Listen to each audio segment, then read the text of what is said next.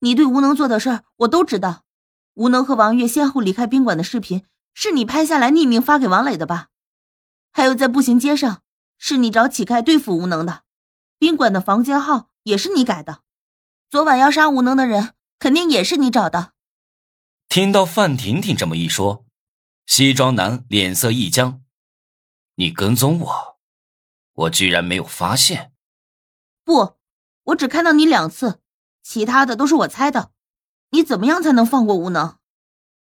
范婷婷知道西装男很危险，如果放纵他不管的话，我早晚会被他暗算死。这就要看你的诚意了。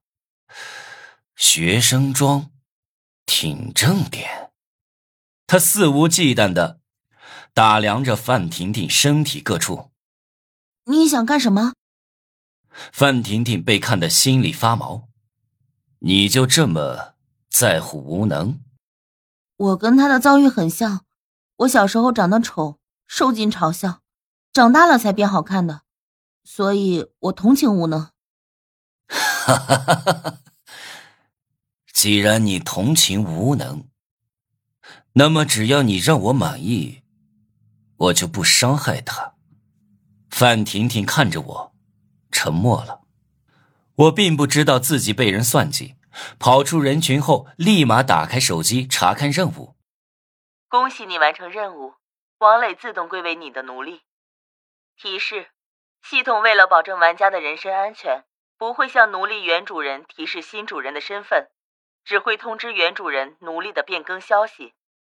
有了系统的确认，我才确定自己真的得到了王磊，当即兴奋的大叫。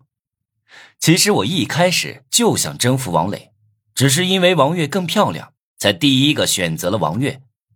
嘿嘿，今天晚上我一定要好好宠幸王磊。不过王磊原主人已经知道王磊被其他玩家奴役了，我不能让别人看出我和王磊的亲密关系，不然会被原主人查过来。既然奴役了王磊，我就在心里给王磊发了个命令。